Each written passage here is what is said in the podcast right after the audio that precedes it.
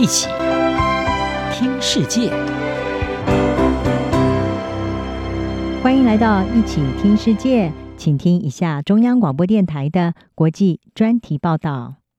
今天为您播报的是：从解除清零到经济复苏，中国对二零二三市局的影响。中国在去年底突然而且准备不足的退出坚持逾三年的清零政策，所引发的混乱延续至新的一年。全国大部分地区都面临到前所未有的感染潮，但意外的开放也为许多人带来一线希望。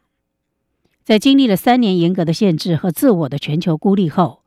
随着中国与世界其他地区一起学习与病毒共存，中国的生活可能最终会恢复正常。在全国范围爆发了“白纸革命”抗议活动下，中国国家主席习近平标志的动态清零政策，在去年底突然戏剧性的结束了。在部分地方，还罕见地出现了要求习近平和共产党下台的声音。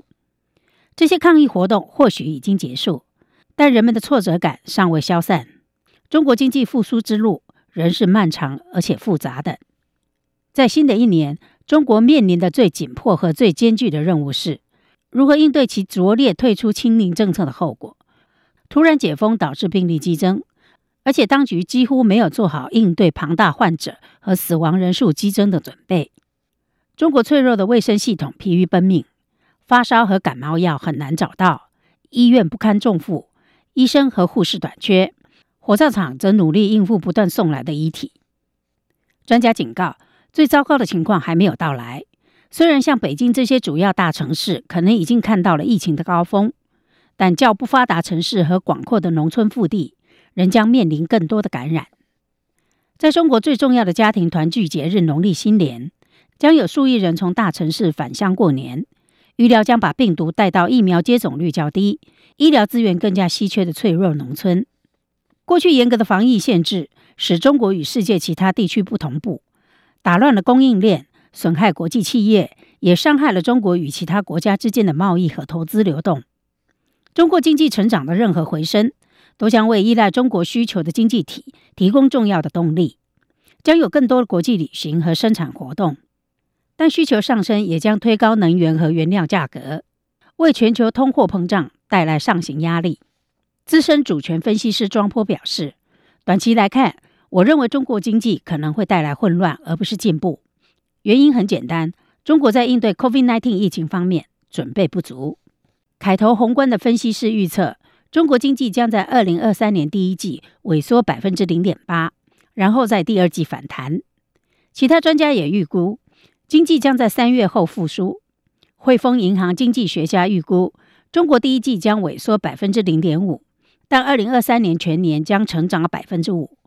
一些国家对中国旅客回归已经展开双臂，但有些国家则较为谨慎，要求提出病毒检测证明。随着中国摆脱自我孤立，所有人的目光都集中在中国是否能够修复声誉，以及恢复与西方的关系。针对 COVID-19 病毒起源、贸易、领土主张、北京人权记录，以及与发动乌克兰战争的俄罗斯密切关系等问题，导致中国与西方及邻国的关系恶化。面对面的高层外交，以及政策顾问、商业团体和民众之间的交流都遭到了冻结。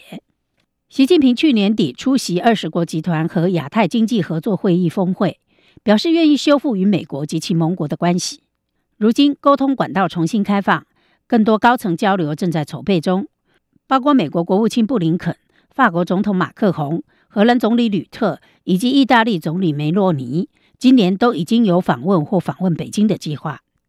尽管准备恢复与西方的关系，但习近平也明确宣示将遏制美国在亚太地区的影响力。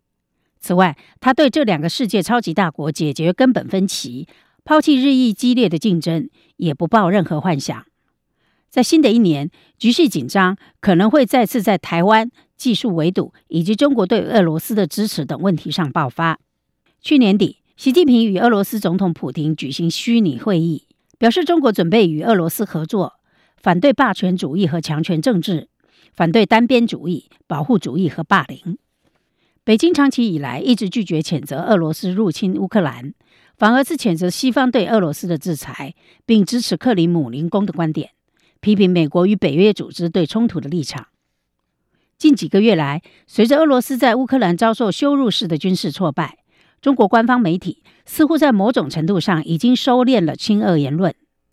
但很少有专家会认为，中国与俄罗斯会保持距离。两国的相互依赖和地缘政治联盟仍然强大，